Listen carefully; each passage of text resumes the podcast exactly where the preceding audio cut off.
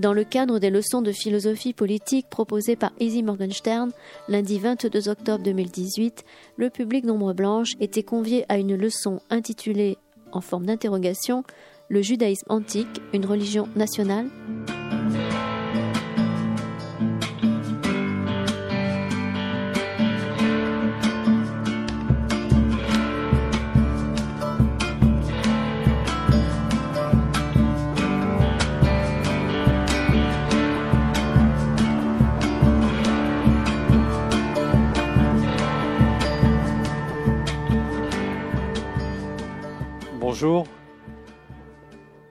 Commencer avec deux minutes d'avance parce qu'il n'y a plus de place. Donc, euh, il reste une place ici. Je ne sais pas si elle est réservée à quelqu'un. Euh, mais c'est tout. Voilà. Donc, euh, merci de votre présence. Je ne sais pas dans quelle mesure, je le saurai dans trois mois, quatre mois. C'est le cycle qui vous intéresse ou si vous picorez sujet par sujet. Donc, la première fois, c'était en introduction, c'était les religions euh, des peuples premiers. Là, on va faire euh, deux religions, l'une à la suite de l'autre, leur début, les genèses des monothéismes, donc judaïsme et christianisme.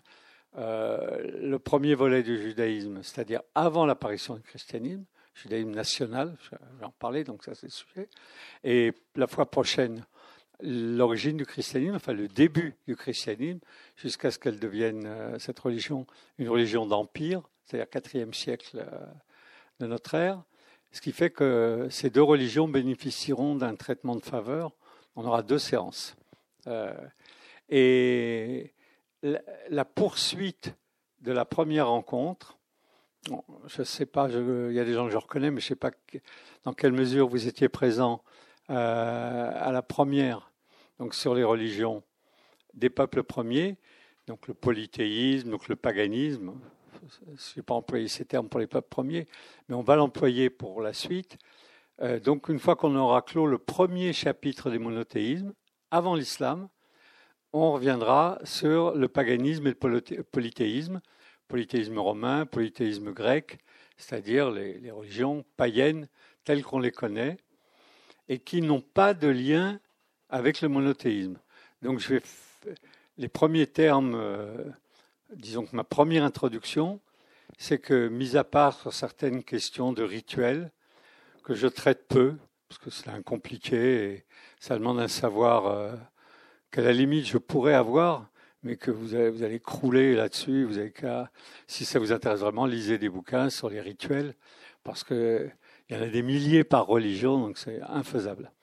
Mais si on part du principe que ce que je vais traiter, c'est pourquoi y a-t-il du religieux et pourquoi revêt-il telle forme dans le judaïsme, telle forme dans le christianisme, telle forme dans l'islam, dans le paganisme et aussi ensuite les Lumières et aujourd'hui, à ce moment-là, il est important de comprendre, et c'est mon introduction, que le judaïsme et le christianisme ne doivent rien aux religions premières.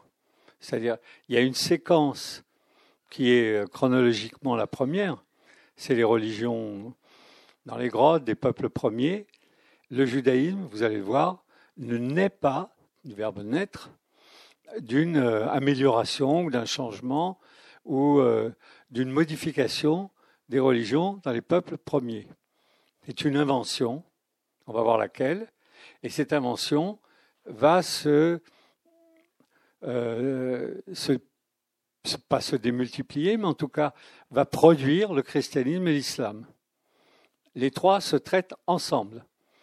Et après, il y a d'autres religions, et il y en a qui doivent rien à ces trois-là, mais qui font pas partie du cycle, parce que sinon, euh, on y passerait l'année et moi plus.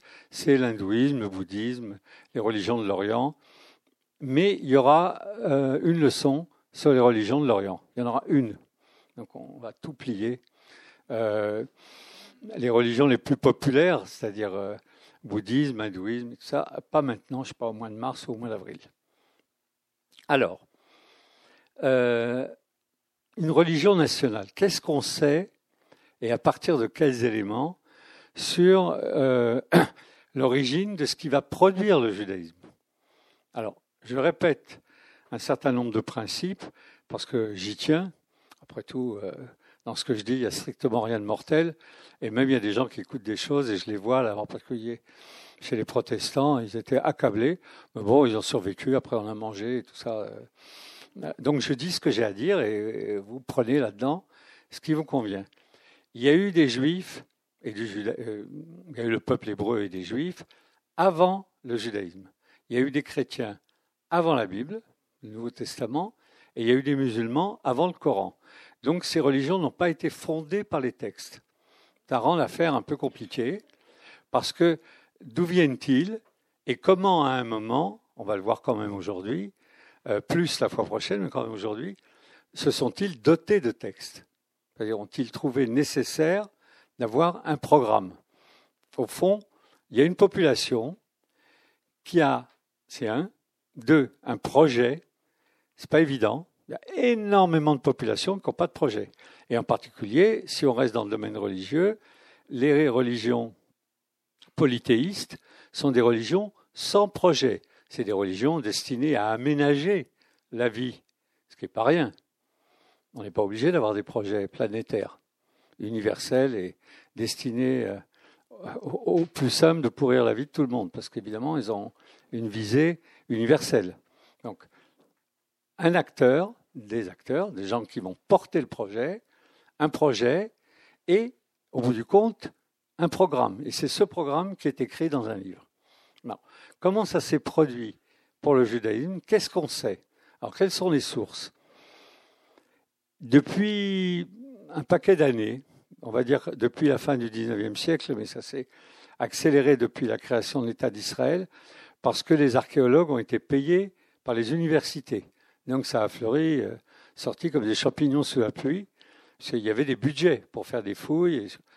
Euh, on a l'archéologie, incontestablement. On a des informations données par l'archéologie. Ça reste compliqué parce que l'archéologie traite de faits matériels et c'est pas évident à chaque fois de savoir ce que pensaient les gens quand on a des faits matériels. On voit bien qu'on a un objet, on ne sait pas si c'est un, on sait même parfois si c'est un objet de culte ou juste une représentation. On a eu ce problème pour les grottes, les grottes ornées. On ne sait pas si c'est de la déco. C'était pour habiller leur environnement. ils se disaient, tiens, et si on met des scènes de chasse et des trucs comme ça, ou s'il y a une religion qui est liée à ça. Bon, on essaye de sauver les grottes ornées en disant qu'il y a du chamanisme et tout, c'est la thèse de Klaus. Moi, je me suis rallié à la thèse de on ne sait pas. Voilà, il décore et puis on ne sait pas. Donc, il y a de l'archéologie. Deux, il y a les textes des peuples environnants.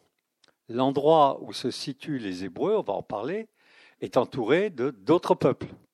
Et pour ces autres peuples, il y a aussi l'archéologie. Et quand c'est des grands empires, les Assyriens, les, Égyptiens, puis ensuite les, les, Grecs et les Romains, on a des textes. C'est-à-dire, on a des historiens, on a des, gens euh, qui donnent des infos. Par exemple, euh, en 1200 avant notre ère, il y a une stèle qui est maintenant au musée du Caire où quelqu'un écrit, un pharaon, j'ai battu les fils d'Israël. Il n'y en a plus. Bon, il se vante un peu parce qu'il y en a encore. Mais au moins, on a une trace écrite de l'existence de cette population ça ne nous dit pas du tout quelle religion ils avaient. Enfin bon. Donc on a des éléments, j'en parlerai un peu, archéologie, euh, textes et monuments et inscriptions, on appelle ça l'épigraphie, extérieure, et puis la Bible. Alors la Bible, je lui ferai un sort, sans jeu de mots, tout à l'heure, parce que si on se lance avec la Bible comme livre d'histoire, on est mort. Mais total. Parce que ce qui compte avec la Bible, c'est quand est-ce qu'elle a été mise par écrit. Et plus ça va dans le temps, plus la tendance est de dire qu'elle a été mise par écrit récemment. C'est-à-dire, euh, euh, un, qu'elle ne rend pas compte des événements dont elle parle. Ça, on s'en doutait un peu, mais il a fallu beaucoup de morts et de temps pour qu'on admette que les événements racontés ou n'ont pas eu lieu, ont été déformés par les rédacteurs définitifs de telle manière qu'on ne peut pas s'en servir comme livre d'histoire. Et évidemment, pas de bol, il y a des passages où on peut s'en servir comme livre d'histoire. Toute la partie historique de la Bible, les rois, tout ça, j'en parlerai tout à l'heure. Donc, c'est un matériau compliqué.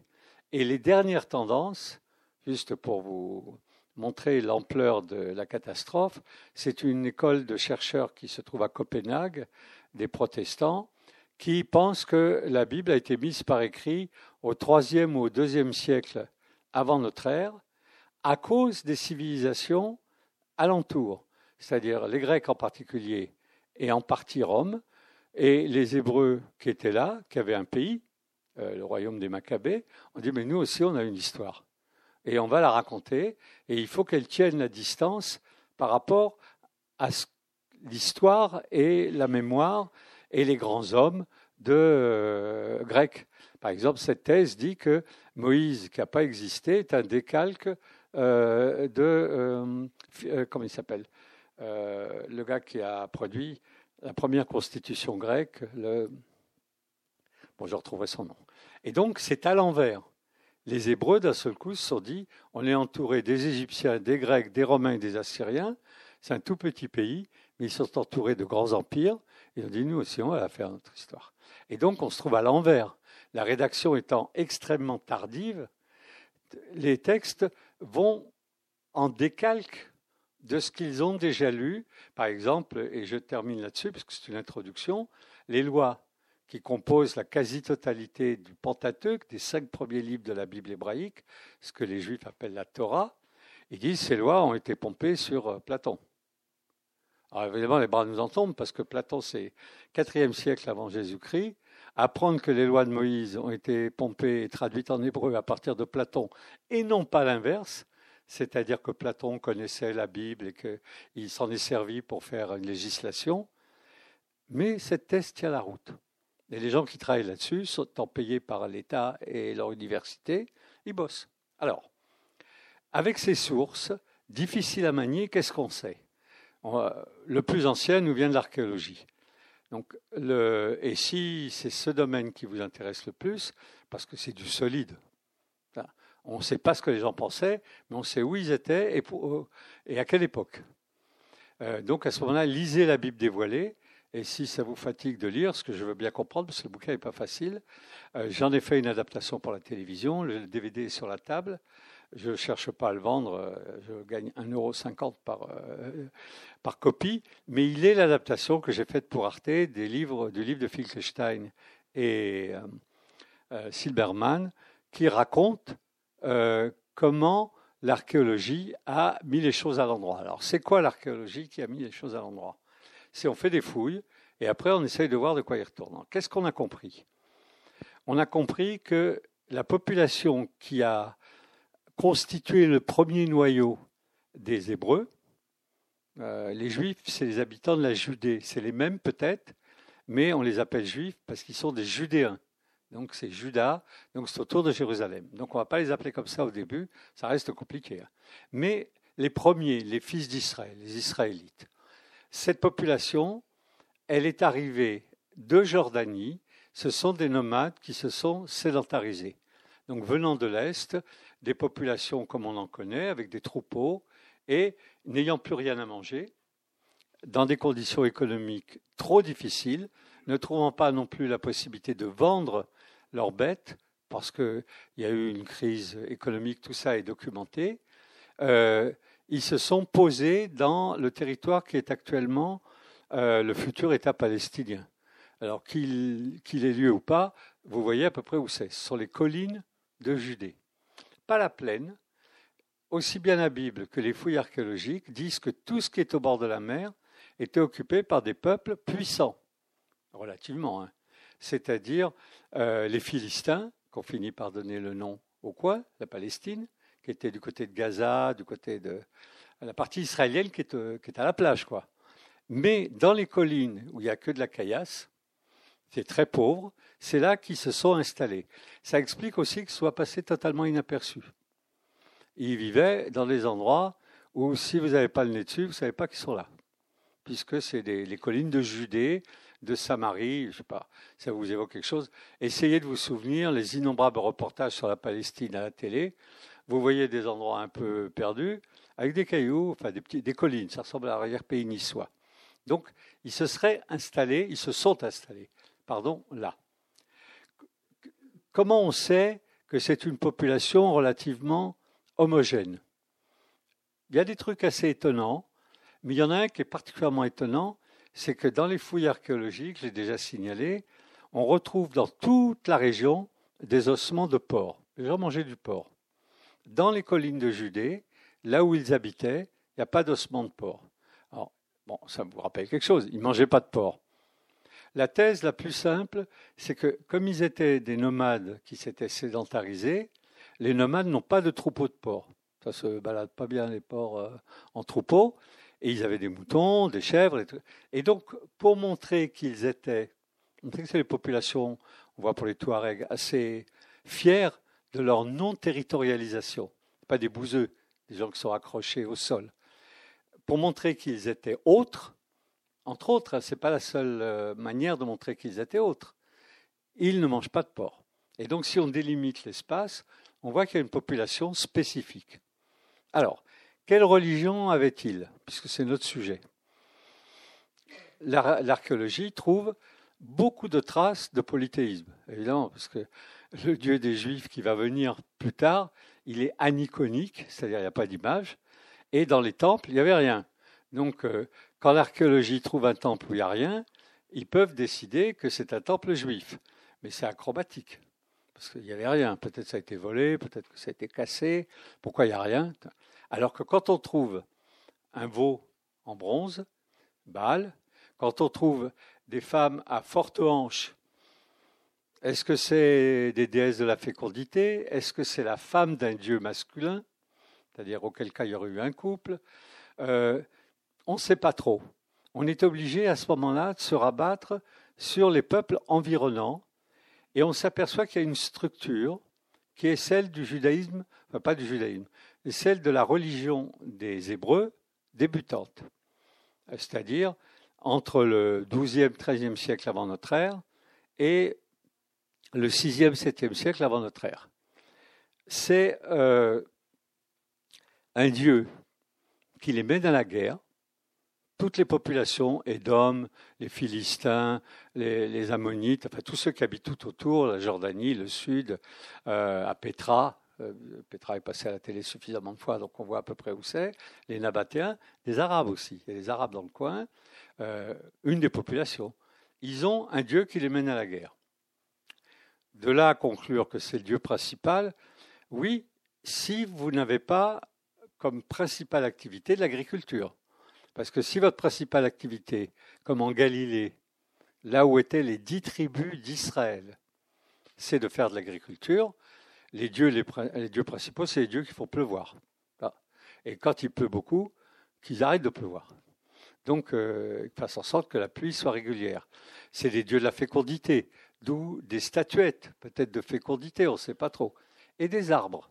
Il y a beaucoup, beaucoup dans la Bible euh, de, Dieu signalé avec un arbre, Asherah, Astarté. Alors, est-ce qu'ils ont donné Astarté?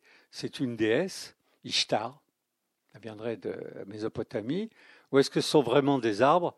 Évidemment, quand ils sont devenus totalement monothéistes, ils ont réécrit les textes et ils ont enlevé tout ce qui traînait euh, de l'époque où ils étaient polythéistes. Et donc, on ne sait pas trop. Mais euh, la première installation d'Abraham l'ancêtre euh, donné, hein, tout ça c'est des contes à dormir debout, on est encore dans une époque pour laquelle on n'a pas de fait matériel. Mais Abraham à Hébron, lorsqu'il achète un terrain pour y être enterré avec sa famille, avec sa femme et Isaac et Jacob, les enfants, il plante un arbre. Et aussi, il fait la négociation sous un chêne. Donc il y a des hauts lieux, des hauts lieux où il y a un arbre, et il y a des dieux autour spécialisé. Qu'est-ce qui s'est passé? Parce que c'est ça qui nous intéresse. En tout cas, moi, c'est ce qui m'intéresse. Donc vous allez, si vous restez là jusqu'au bout, être obligé d'être intéressé à ça. c'est qui fait que d'un seul coup, d'une religion classique qui ressemble à s'y méprendre aux religions alentour, c'est-à-dire chaque peuple avec ses dieux, et on a des traces, je vous en dirai quelques, euh, au moins un exemple sur une stèle qui a été trouvée, où ils disent le dieu euh, de Moab. Moab, c'est euh, à Rabatamon, c'est la Jordanie, sud de la Jordanie. Le dieu de Moab a battu Israël et son dieu abattu le Dieu d'Israël. Donc on a bien ici la trace de dieux nationaux, et on dit que celui qui a fait la stèle, qui est au Louvre, la stèle de Mécha, dit Je l'ai battu, je les ai battus, et mon Dieu a été plus fort que le sien. Donc là-dessus, on a des structures, comment dirais-je, lisibles. Qu'est-ce qui s'est passé qui fait que progressivement, ça n'a pas eu lieu d'un coup, euh, on s'est trouvé dans quelque chose de totalement différent, c'est-à-dire le monothéisme. Et donc c'est là qu'on va décrypter petit à petit les différents éléments, mais qui tous, à un moment ou à un autre, vont s'effondrer. Et c'est sur la crise et le fait que ça s'effondre que se bâtit quelque chose de nouveau. Et ce nouveau, progressivement, va donner le judaïsme. Et quand le judaïsme s'effondrera, c'est-à-dire quand Rome prendra Jérusalem en 70 après Jésus-Christ, puis en 135, on n'aura donc plus de judaïsme territorial du tout. Il n'y aura plus de juifs pratiquement dans tout cet espace. Il y en aura, mais ils n'ont ni pouvoir, ni roi, ni, autorité sur eux-mêmes, ni temple, rien. Donc on pourra considérer qu'il n'y en a plus. C'est sur cette crise extrêmement profonde que naîtra le christianisme. Et c'est sur l'analyse qui est faite des impasses du judaïsme et du christianisme que naîtra l'islam. Donc dans cette famille, on ne crée une religion que parce que la précédente a failli. Et pourquoi? Parce qu'on veut conserver, je vous rappelle, l'acteur, le projet et euh, la méthode, le texte. L'acteur va changer, le christianisme ne va plus confier la mission à un peuple, mais à tous. Euh, donc on change l'acteur, mais on garde la mission, un monde de justice et de paix pour tout le monde, et on change le texte. La Bible, Ancien Testament, puis le Nouveau Testament, puis le Coran. Donc c'est un, groupe, les monothéistes, qui vont avoir un projet totalement inédit, inédit dans l'histoire et qui est encore vivant aujourd'hui, pas en bonne santé, mais encore vivant aujourd'hui, on crée un projet pour les laisser pour compte de l'humanité. Et donc, il faut qu'il y ait des laissés pour compte de l'humanité. C'est-à-dire que ceux qui se sont embarqués dans quelque chose de relativement banal, un pays avec un roi, un grand prêtre et des gens qui habitent là, il faut qu'ils aient échoué. Or, je dirais ça tombe bien, ça, on commence à le savoir, parce qu'on a des sources concordantes. À partir du 7e siècle avant notre ère, les douze tribus qui composent au nord donc euh, Israël, qu'on appelle Israël, les dix tribus d'Israël, et au sud, autour de Jérusalem, les deux tribus de Juda et d'Éphraïm, euh, les dix tribus sont conquises par les Assyriens et emmené en déportation. On n'entendra plus jamais parler, sauf dans les romans, la recherche éperdue des dix tribus disparues d'Israël, en Inde, n'importe où. En gros, ils se sont dissous dans la population, là où on les a emmenés en exil, c'est-à-dire en Mésopotamie. Presque un siècle plus tard, donc on est en 500 avant notre ère, 580, 590, c'est Jérusalem qui tombe. Et donc, les deux tribus qui composent le royaume de Juda. Et eux ne vont pas se dissoudre dans la population mésopotamienne parce qu'il va y avoir des événements militaires en Mésopotamie qui fait que euh, Cyrus, un roi, qui va être empereur, va conquérir la Mésopotamie et va leur demander de rentrer en Terre sainte à nouveau, c'est-à-dire de revenir de là où ils ont été chassés. C'est un événement ahurissant, qui est logique sur le plan militaire. Euh, la Mésopotamie et l'Égypte se faisant la guerre constamment, la terre d'Israël ou la terre de Canaan, c'est la zone tampon qu'il faut défendre et protéger contre l'autre ennemi. Donc les Assyriens, Cyrus, demandent, demandent exigent euh, que les Juifs reviennent, rebâtissent le temple qui a été détruit et se retrouvent à nouveau à Jérusalem pour servir de zone tampon, de marche, on appelle ça en termes militaires, contre les Égyptiens. En quoi c'est un événement important pour la mise en œuvre de la religion qui va devenir le judaïsme? Le choc de la destruction du temple et de l'État euh, de Juda en 580 puis 590, il est énorme, mais c'est un choc local. Chaque fois qu'un empire conquiert un territoire, il déporte la population, il détruit les villes. Comment dirais-je Il n'y a que les habitants du coin pour pleurer. Mais cette population-là, lorsqu'on lui dit de revenir, elle se dit on a un destin hors du commun. C'est important de penser que s'ils n'avaient pas pensé qu'ils avaient un destin hors du commun, ils n'auraient pas construit un destin hors du commun. Donc ils se réinstallent pour une part à Jérusalem, ils reconstruisent le temple, mais ils n'ont plus de roi. Deuxième point qu'il faut retenir, il n'y a plus de pouvoir politique. Ils sont chargés de surveiller la frontière, mais pas militairement, d'avoir une population. Et donc on se retrouve avec une population qui a un projet, qui a une religion, mais qui a plus de pouvoir politique. Bientôt, ils vont plus avoir non plus de pouvoir religieux. C'est-à-dire que le grand prêtre qui officie dans le temple, quelques siècles plus tard, va disparaître. Il va disparaître à la suite d'un conflit. C'est-à-dire on va lui retirer la possibilité d'être grand prêtre. À ce moment-là, on se retrouve à quelque chose qui est totalement inédit dont nous sommes les héritiers. Ce sont des gens, alors je ne sais pas, je ne connais pas tous, mais comme vous et moi, c'est-à-dire des kidam, pardon, qui se trouvent à la tête d'un projet et pas d'appareil politique et pas d'appareil religieux pour le mettre en œuvre. C'est le peuple, les gens, qui doivent porter le projet. Et comment est-ce que des gens qui n'ont ni pouvoir politique, ni pouvoir religieux, je parle de pouvoir, peuvent porter un projet en indiquant, en se racontant que leur projet est un projet d'exception sur le plan moral, et pas sur le plan militaire, et pas sur le plan de l'appareil religieux, sur le plan moral, ils ont des principes qui les tiennent ensemble.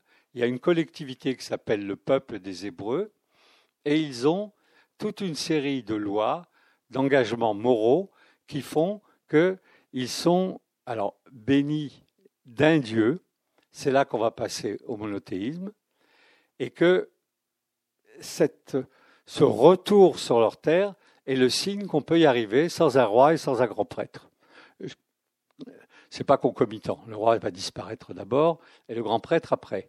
Mais en fait, on a une population euh, qui est livrée à elle-même et qui va tenir avec le matériau religieux qu'elle a elle-même institué, qu'ont institué les prophètes.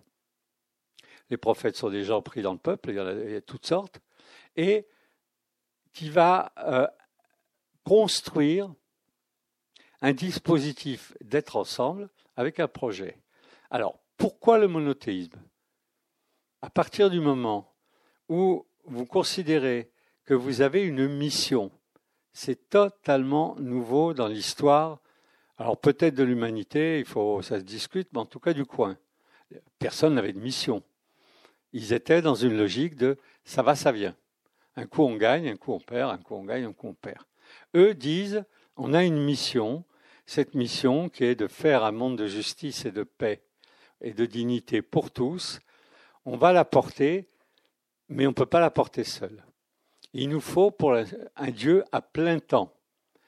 Le monothéisme, c'est pas comme souvent on essaye de nous le vendre dans les cours ou dans les discussions, la meilleure euh, organisation religieuse qui soit, euh, bien meilleure que le polythéisme. En quoi c'est meilleur que le polythéisme? Tous les peuples autour sont polythéistes. Les Égyptiens qui sont un empire sont polythéistes, les Grecs qui sont un empire sont polythéistes, les Romains sont polythéistes, les Masdéens et les, euh, les Assyriens sont polythéistes. Et donc ce petit endroit au milieu serait le seul à avoir inventé un truc super où il y a un seul Dieu. C'est un Dieu à plein temps, c'est-à-dire il récuse l'idée de panthéon. là encore, il faut comprendre ça, qu'on va retrouver dans le christianisme, au point même que Dieu va sacrifier son Fils pour cette population. On est dans un tête-à-tête ou dans une alliance entre une force supérieure créée par les hommes, mais en tout cas quelque chose d'obligatoire, et le fait qu'on fait couple avec lui. Ils inventent la notion d'alliance, un peuple, une population, et ce qui l'oblige. Et ce qui l'oblige doit s'occuper d'eux à plein temps. Alors pour ceux qui ont une petite culture biblique, qui ont lu la Bible, vous voyez que dans l'Ancien Testament, c'est un couple, ils passent leur temps à se foutre sur la figure. Dieu n'arrête pas de dire qui m'a foutu un peuple de bras cassés pareil? Je n'y arriverai jamais. C'est-à-dire, j'avais un projet, je leur ai placé ce projet. Moïse est descendu du mont Sinaï avec les lois et tout. Pendant ce temps, ils font la Java et tout. Il y a eu plusieurs tentatives de se débarrasser de ce peuple. Dieu demande même à Moïse à un moment, euh, mais massacrons-les tous et faisons un nouveau peuple avec toi. Et lui dit, euh, en fin politique, cela, cela descende du meilleur d'entre nous, d'Abraham, il n'y a aucune raison qu'avec moi on en fasse de meilleur. Pardon. C'est donc avec une population telle qu'elle est qu'il va falloir qu'on réussisse. Et Dieu se calme, Nantais, il n'en tue que 70 000, c'est Moïse qui fait le boulot. Et donc, on a une alliance entre un Dieu qui ne lâche pas la marche du peuple et un peuple qui passe son temps à vérifier qu'il existe grâce à un Dieu. Cette idée de transcendance à plein temps, à plein temps, elle est monothéiste. Et c'est pour ça qu'il y a un monothéisme. C'est-à-dire, c'est pour ça que on réclame, y compris pour l'islam, le fait qu'il y a une mission donnée à l'humanité et qu'un Dieu, inventé par les hommes, enfin peu importe, un Dieu est occupé tout le temps à cette mission. Et le contraire de ça, c'est le panthéon. C'est-à-dire avec les Romains, vous avez toutes sortes de rituels, on verra quand on fera le polythéisme, ils essaient d'attirer l'attention des dieux.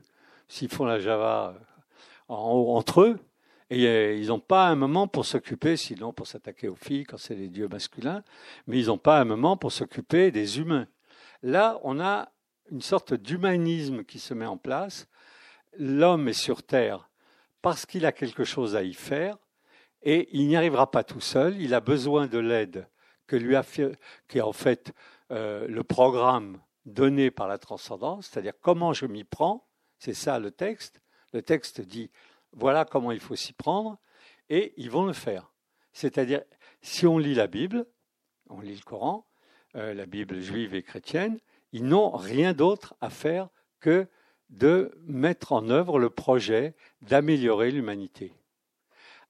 à ce titre, ce sont ni des livres d'histoire, ni des livres de géographie, il y a de la géographie, il y a de l'histoire, mais ce sont des livres sur comment va-t-on réussir ce projet. Et donc, c'est normal qu'il y ait des infos fausses, qu'il y ait des trucs qui ne tiennent pas la route, parce que ce n'est pas l'objet.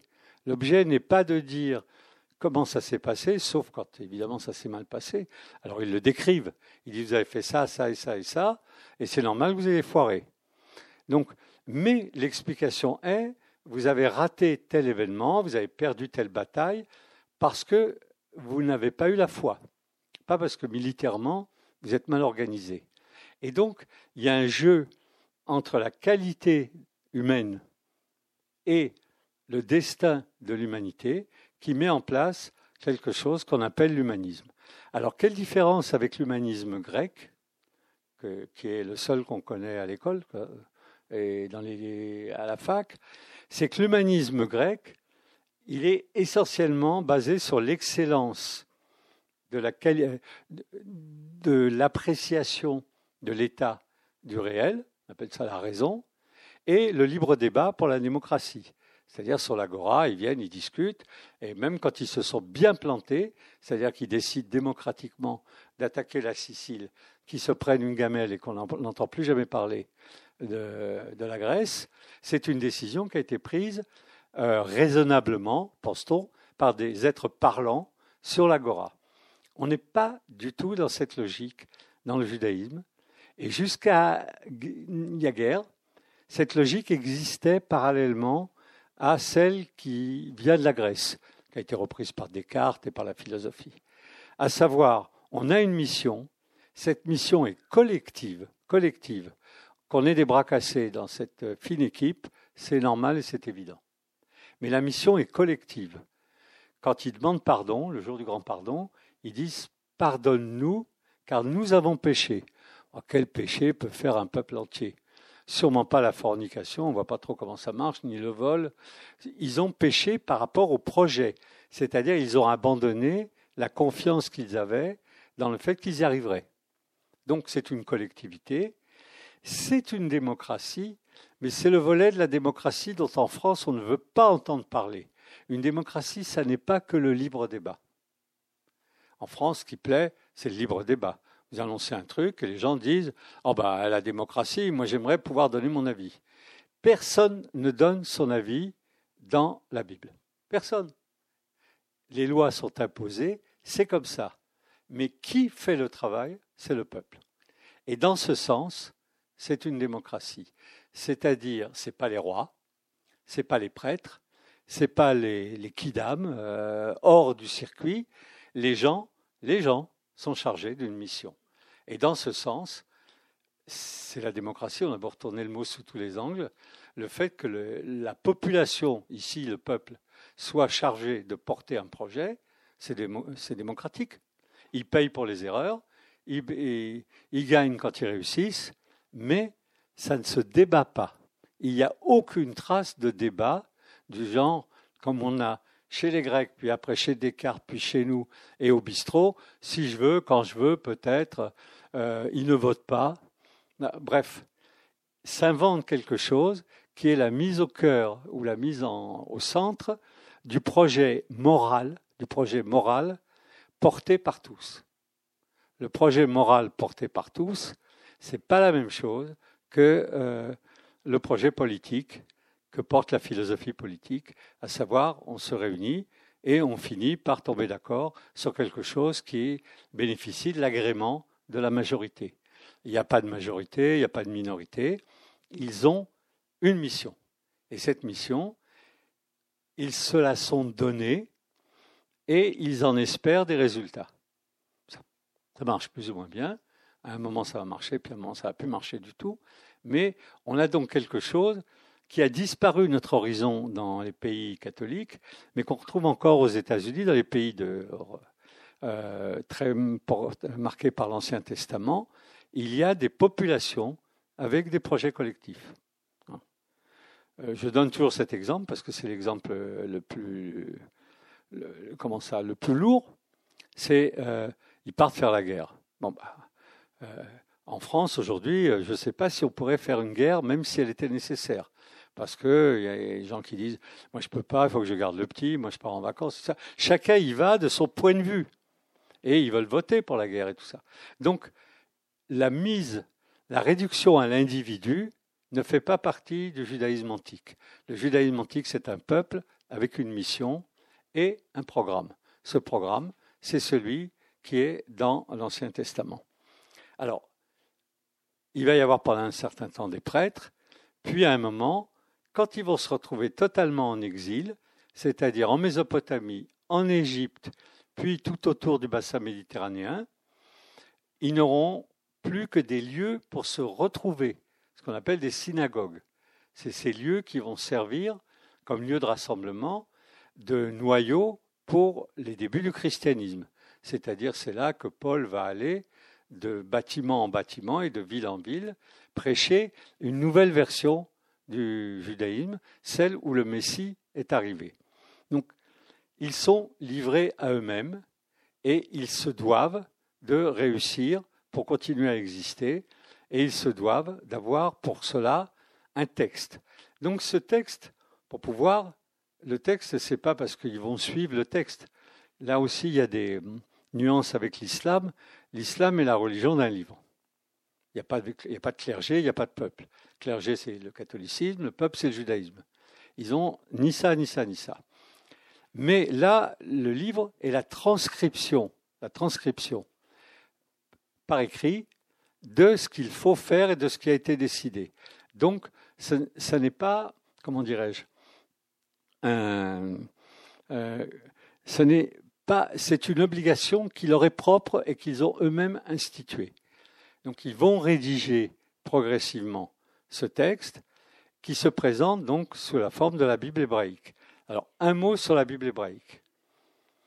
Euh, elle se présente, la Bible hébraïque, maintenant qu'on connaît mieux un peu comment elle a été mise par écrit et quand, comme une sorte de, d'artichaut. Le cœur est historique, c'est-à-dire la partie centrale pour ceux qui connaissent le livre, Josué, les rois, chroniques, tout ce qui raconte des événements historiques est historique. Et ils ont ajouté de ce qui vient avant, c'est-à-dire Adam, Ève, Noé, euh, Moïse, Abraham, c'est la partie avant. Ils ont mis un avant-propos historique et ils ont ajouté ce qui vient après, c'est-à-dire les textes éthiques, les prophètes euh, et euh, le Cantique des Cantiques, c'est-à-dire des choses qui permettent d'exister quand on est en exil. Donc le texte biblique, le cœur est historique et sur un territoire, le territoire d'Israël, de la Judée, et au moment de la rédaction, ils ont progressivement ajouté un début et une fin. Un gros début et une grosse fin. Mais c'est important parce que la question qui se pose, c'est quel est le début qu'ils ont ajouté? Alors, bon, sauf à avoir la foi, les gens sont d'accord pour dire Adam et Ève, bon, c'est pour commencer. Au début, avant même Adam et Ève, la création de la terre et des cieux, ça fait, euh, il était une fois, quoi. Pas un conte. Mais Noé, Noé, c'est un conte de fées. Donc, le début est plus loin. On commence à tomber sur Abraham, c'est-à-dire celui qui a fondé le peuple juif. On est à peu près certain aujourd'hui que c'est un récit et pas un fait historique. Donc on continue chronologiquement. Là, on est au XVIIIe siècle avant Jésus-Christ. On arrive à Moïse et la sortie d'Égypte. Euh, on est au XIIIe siècle avant Jésus-Christ. Si on date à peu près les événements, aucune trace de sortie d'Égypte. En Égypte et nulle part. Donc, c'est un récit. Ce récit a été ajouté pour amener euh, le récit qui, lui, est historique de la présence des Hébreux en terre de Canaan. C'est-à-dire, les Hébreux sont en terre de Canaan, je vous l'ai dit au début. Avant, il y a toutes sortes de récits, y compris comment ils sont arrivés là et ainsi de suite, comment ils ont reçu la loi et toutes ces choses. Et une fois qu'ils auront été expulsés, donc on est là euh, au Xe siècle avant notre ère, avec le premier roi, David, enfin un des premiers, six siècles après, ils sont envoyés en exil dans différents endroits. À ce moment-là, on a des textes qui sont des textes de morale. Retenez bien ça, il y a de la morale quand on ne peut rien faire d'autre. C'est-à-dire, on se fie à des exigences narratives morales. Tu aimeras ton prochain comme toi-même, tu respecteras ton père et ta mère et tout ça, parce que on n'a plus le pouvoir. Vous ne trouvez plus vous ne trouvez pas de texte de ce genre éthique chez les peuples qui euh, font partie d'un empire. D'abord parce que ce n'est pas eux qui font la loi. Amourabi, le code d'Amourabi, Amourabi dit très clairement, c'est un code plus ancien que le code biblique, euh, c'est moi qui ai fait la loi. Voici le code d'Amourabi. C'est moi qui ai décidé ceci, cela. Et il décide du prix à payer pour chaque transgression si tu tues quelqu'un, mais à aucun moment il est question de règles éthiques. Il est question du tarif à payer pour chaque transgression. Et pas dit, tu ne feras pas ceci parce que c'est mal, un peu, mais pas tant que ça. Ce n'est pas le but le texte biblique a des tarifs parce qu'il garde la trace de l'époque où ils étaient sur leur terre, et à ce moment-là, il y a des tarifs. Mais une fois qu'ils sont en exil, ils ont de la morale et non plus des tarifs. Retenez bien ça. Pourquoi? Parce que quand le christianisme va arriver, il va décider que sur terre, ils n'y arriveront pas. Ça fait sept siècles que les Juifs sont en exil et la situation empire à chaque fois pour eux. Et donc, on abandonne l'idée d'un royaume terrestre. On va au ciel. Comme ça, au moins, on est sûr de réussir. Et on construit sur la morale, sur l'intention, plus que sur l'acte. Enfin, on le fera la prochaine fois, mais je vous montre comment fonctionne ce dispositif. À ce moment-là, si on renonce à faire levier sur le réel, pas d'armée, pas de roi, pas de prêtre, pas de pays, on a la morale. Tu aimeras ton prochain comme toi-même. Avec un truc comme ça, vous ne pouvez pas faire la guerre. Et donc, ce, passage n'est pas dans le Coran. on a un peu tendance, tu ne tueras point, par exemple, n'est pas dans le Coran. C'est quand vous voulez faire la guerre avec tu ne tueras point.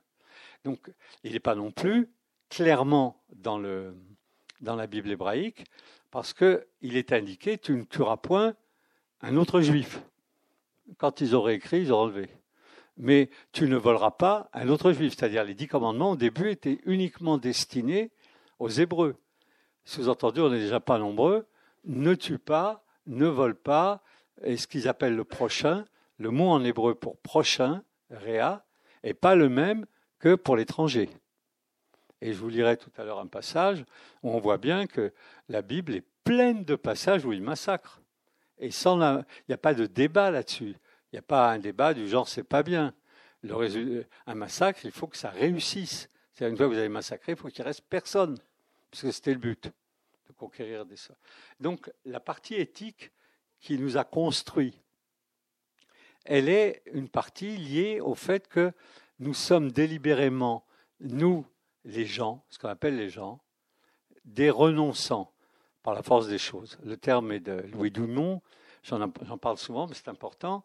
C'est-à-dire, on sait que c'est pas nous qui faisons les guerres, c'est pas nous qui les gagnons, c'est pas nous qui gouvernons, c'est pas nous qui changeons le monde, c'est pas nous qui. Tout ce qu'on peut faire, c'est essayer de se tenir droit et d'avoir des relations avec des voisins qui soient les meilleures possibles, à condition qu'ils ne pourrissent pas la vie, le voisin. Donc, cette logique de renonçant, de renonçant, elle vient d'une époque où ils n'ont plus le pouvoir. Et donc la Bible va se trouver avec une partie historique euh, directe, nationale, militaire, avec un nombre de batailles, avec un nombre de massacres, dont un, je vais vous le lire là. Et puis, une fois qu'ils sont en exil, ils vont considérer que, puisqu'ils existent en tant que peuple, ce qui est spécifique et qui a de la valeur, c'est le fait d'avoir de la valeur. C'est-à-dire de pouvoir améliorer le genre humain, dont euh, eux-mêmes. C'est-à-dire, puisqu'ils considèrent que tous leurs malheurs viennent du fait qu'ils ont désobéi à Dieu, ils vont essayer de trouver des règles pour obéir. C'est-à-dire être meilleurs. Mais meilleurs collectivement. Je n'ai pas le temps, et ce n'est pas le sujet, de vous parler de la loi hébraïque, mais la loi hébraïque n'a rien à voir avec le droit euh, latin. Rien à voir. C'est un droit de réparation. C'est-à-dire, le judaïsme sait que les gens font des conneries. Il le sait. L'islam aussi. C'est le christianisme qui est une parenthèse très étonnante. Et puisque les gens font des conneries, ce qui compte, c'est de les réparer. Et non pas de éradiquer le mal chez celui qui a fait la connerie.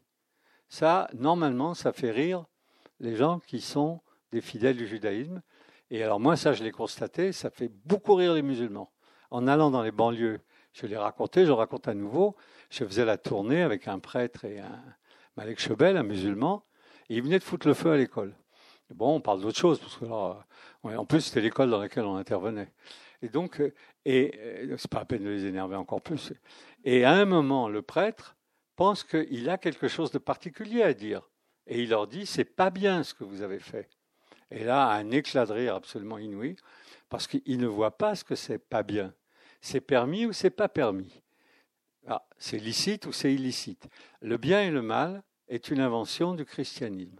Donc il faut essayer d'éviter de prendre la parenthèse chrétienne qui est énorme, un milliard d'habitants plus les lumières, les lumières viennent de là, comme étant la totalité du matériau religieux des monothéismes. Il y a deux religions, au moins, dans les trois, judaïsme et islam, qui se ressemblent beaucoup là-dessus, qui ne sont pas construits de cette façon. De même sur le culte des images, il n'y a pas d'image dans le judaïsme et il n'y a pas d'image dans l'islam, mais il y en a dans le catholicisme. C'est vraiment quelque chose de spécifique, qu'on parlera la prochaine fois. Donc, on se retrouve avec des prophètes, dont certains comme Isaïe, dans un premier volet qu'on appelle le premier Isaïe, parce qu'il n'y avait pas d'auteur, il cousait les textes, peu importe qui les avait dit, pas peu importe, mais en tout cas il les cousait. Il y a un premier Isaïe qui parle de la rédemption du peuple juif, des Hébreux. Quand est-ce qu'ils vont se sortir de la mouise dans laquelle ils sont? Mais il y a un deuxième volet qui parle de l'universel, c'est-à-dire qui parle de la possibilité d'avoir un message pour tous et pas que pour les Juifs. Donc, il est, ce deuxième Isaïe, il est au fin fond de l'exil. Il est déjà de la période où il est clair qu'ils sont impuissants et que tout ce qu'ils peuvent faire, c'est améliorer l'homme. J'espère que vous entendez bien ce que je dis.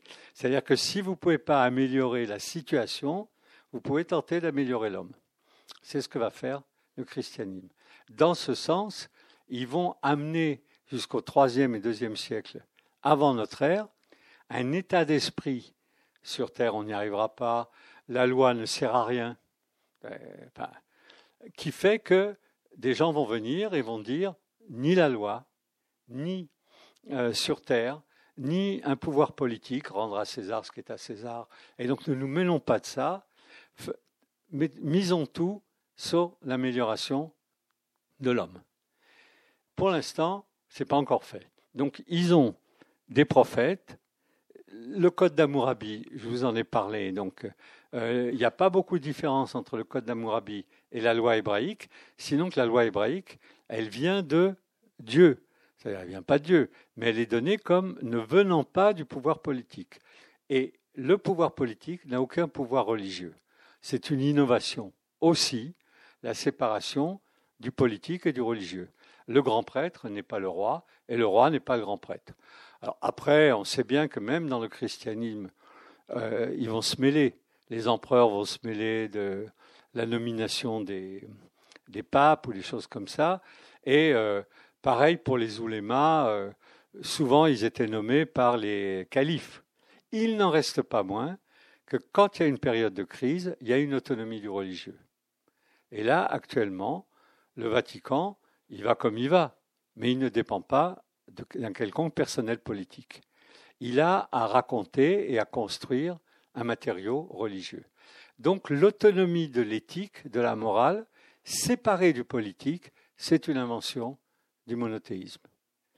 Pas de roi, donc pas de politique, et pas de grand prêtre, donc pas de gestion de la, euh, de cette éthique. L'islam va le reprendre, puisque l'islam n'a pas d'appareil euh, ecclésial, les sunnites en tout cas, et donc c'est en tête à tête avec un livre qu'ils doivent se conduire bien, ah, comme les évangélistes. Mais tout ça est, nouveau, ça n'existait pas. Avant, pour qu'il y ait un peu d'ordre dans un coin, ben, il fallait un empereur ou un roi et la répression qui va avec.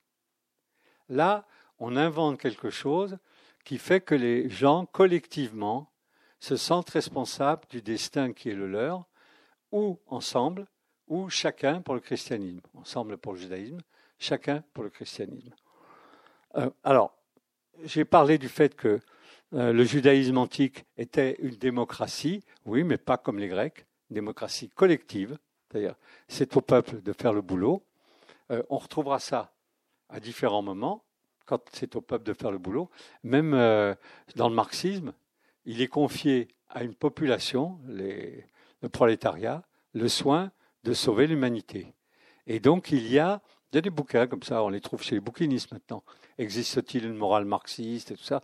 C'est-à-dire, quel est le comportement du prolétariat qui lui permet de porter le projet d'améliorer l'humanité?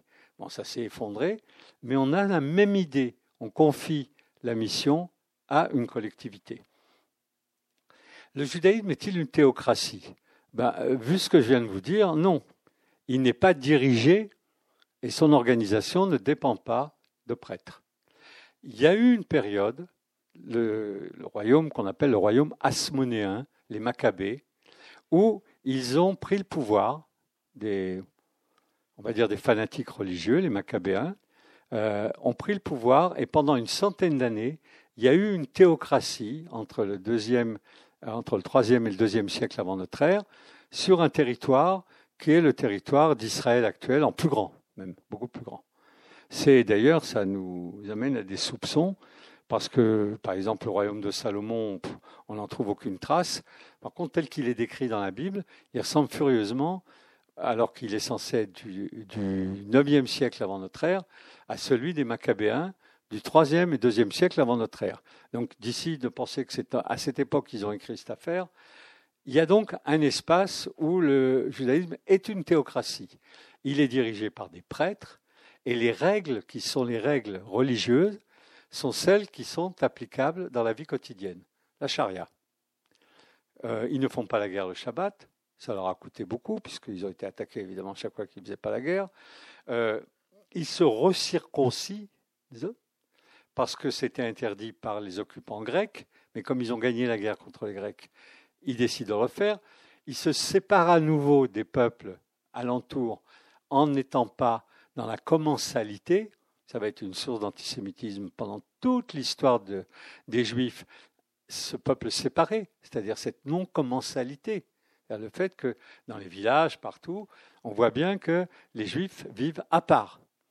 Ils se marient entre eux, ils mangent entre eux, ils sont circoncis, euh, ils sont en réseau, c'est-à-dire ils négocient des histoires avec les Juifs qui sont à l'autre bout de la terre, mais pas avec leurs voisins. Donc on a ici une population qui va être euh, dirigée par des prêtres, et on a donc une théocratie. Ce qui est très étonnant, c'est que quand le royaume des Asmonéens va tomber sous les coups de Rome, en 63 avant notre ère, Pompée arrive dans le coin et il dégage tout ce qui est grec. Et parmi les choses grecques qu'il dégage, Rome prend sa place, il dégage le royaume des Maccabées qui avait été conquis sur l'espace grec. À ce moment-là, il ne reste plus rien, plus rien du tout de la théocratie juive. C'est-à-dire, on n'a plus de direction par des prêtres du peuple. Et c'est là, sous ce coup nouveau, que va se construire un changement, dont je parlerai beaucoup plus la prochaine fois. Ils vont se rabattre sur les textes et sur l'étude. Et les, rabbins, c'est-à-dire les savants et les scribes, vont remplacer les prêtres. Donc il y a toute une série d'étapes qui auraient dû casser euh, le judaïsme et qui, loin de le casser, le font bouger. Le font bouger d'un peuple avec euh, euh, une religion qui est une religion ordinaire, on va dire classique, et polythéiste, et puis d'un seul coup, il leur apparaît, vu la situation politique qui est la leur, qu'ils ont besoin d'aide, donc ils vont faire appel à un Dieu unique et passer une alliance avec lui. Puis ils vont se retrouver en exil. Ils vont mettre l'accent sur leur comportement, la loi et l'éthique. Puis ils vont se retrouver sans aucun personnel religieux pour les gérer et ils vont confier leur destin à des intellectuels, à des gens qui lisent des textes. Les rabbins ne sont pas des prescripteurs, à l'origine en tout cas, ce sont des spécialistes de la Bible et du rituel, c'est-à-dire des intellectuels. Et les écoles rabbiniques sont les écoles où on forme ces gens-là. À partir de ce moment-là, les chrétiens, les futurs chrétiens vont se séparer des juifs. Le christianisme ne va pas naître du moment où il s'attaque à des textes, parce que le christianisme ne va pas naître de l'étude des textes, mais d'un événement, euh, à savoir euh, la crucifixion de Jésus. Donc là, ils vont se séparer. Mais jusque-là, c'est exactement le même processus. C'est comment permettre à une population d'avoir une vie digne euh, alors que rien ne les y autorise, qu'ils ne sont rien. Pour reprendre les paroles qui ont bercé l'enfance de certains d'entre nous quand euh, ils chantaient l'international, nous n'étions rien, soyons tout c'est quelque chose qui est dans l'esprit du monothéisme. C'est cette population-là qui n'est rien, qui exige d'être tout. Et quand est-ce qu'elle peut être tout? Quand les empires s'effondrent, ou quand les pouvoirs politiques disparaissent, ou quand les prêtres meurent. Et à ce moment-là, existe une population qui tient par les règles éthiques qui sont données dans le texte. Alors, L'alliance, j'en ai parlé, elle repose sur le fait de mettre en ménage une transcendance et une population et quelque chose qui aujourd'hui n'est pas racontable, mais qui pour moi est euh, évident, il n'y a pas de collectivité sans transcendance, c'est-à-dire sans dimension d'obligation. Pour qu'une collectivité existe, l'agrément de chacun ne suffit pas. Pour qu'une collectivité existe, il faut un principe d'obligation, et ce principe d'obligation porte un nom, ça s'appelle la transcendance. Et euh, je racontais que lorsque le grand rabbin a été invité à la télé et qu'on lui a demandé euh, comment vous pouvez expliquer que les Juifs mangent cachère à partir du verset Tu ne feras pas cuire le chevreau dans le lait de sa mère, qui est un, verset surréaliste, parce que faire cuire le chevreau dans le lait de sa mère, qui fait cuire quoi que ce soit dans du lait? Donc, on a ce verset, et le rabbin a dit C'est comme ça. C'est-à-dire, ce n'est pas l'explication rationnelle. On a un narratif sur ce truc, mais on mange et on sépare le lait de la viande. C'est une obligation. La circoncision est une obligation, euh, le fait de ne pas manger de porc est une obligation. et donc il y a toute une série d'obligations qui forment le fond de toute collectivité. Une collectivité, c'est l'ensemble des gens qui partagent les mêmes obligations. Ça, c'est une invention du monothéisme. Et à partir du moment où ça va disparaître avec les Lumières, on en parlera quand on arrivera aux Lumières, il n'y aura plus de dimension d'obligation, mais de négociation politique, c'est-à-dire ce qui constitue la collectivité et dépend de la discussion et du choix politique qui est fait.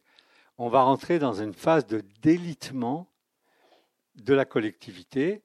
Ça va être ralenti par les nationalismes.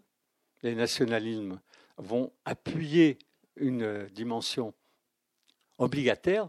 Tu es obligé parce que tu es français, tu es obligé parce que tu es allemand, et tu es obligé de faire la guerre avec euh, les Allemands et les Français parce que tu es anglais.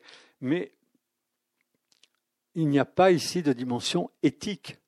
Il y a une dimension d'obligation, mais pas morale. Le nationalisme va zapper la dimension éthique. Et aujourd'hui, qu'on s'est débarrassé du nationalisme et des religions monothéistes, on n'a plus d'obligation morale. Ça ne veut pas dire qu'on est devenu amoraux, ça veut dire qu'on ne sait plus où aller chercher les règles morales. Et d'ailleurs, puisqu'on ne sait plus où aller chercher, des fois on ne va pas aller chercher. Donc une collectivité n'existe que si elle est soumise à la transcendance, c'est-à-dire à, l'obligation. Premier, premier endroit où on voit ça, c'est dans l'Ancien Testament, dans la Bible hébraïque. Il y a des dizaines et des dizaines et des dizaines de pages avec les obligations des Juifs. Et pas une explication. Pas tu feras ça parce que on n'est pas dans le rationnel des lumières.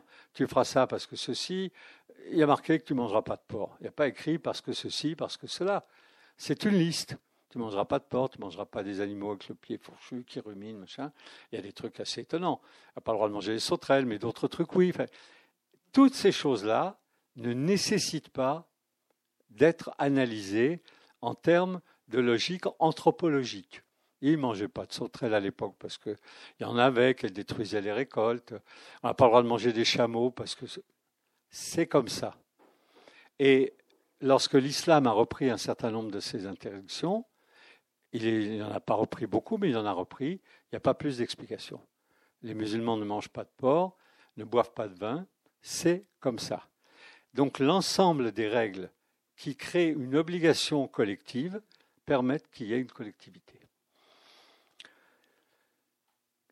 le passage de cette population sur sa terre à cette population en exil va être accompagné non plus par des prêtres, mais par des scribes, c'est-à-dire des gens qui n'ont pas l'autorité de la religion, mais qui ont la capacité de transcrire ces obligations dans des textes, entre autres dans la Bible.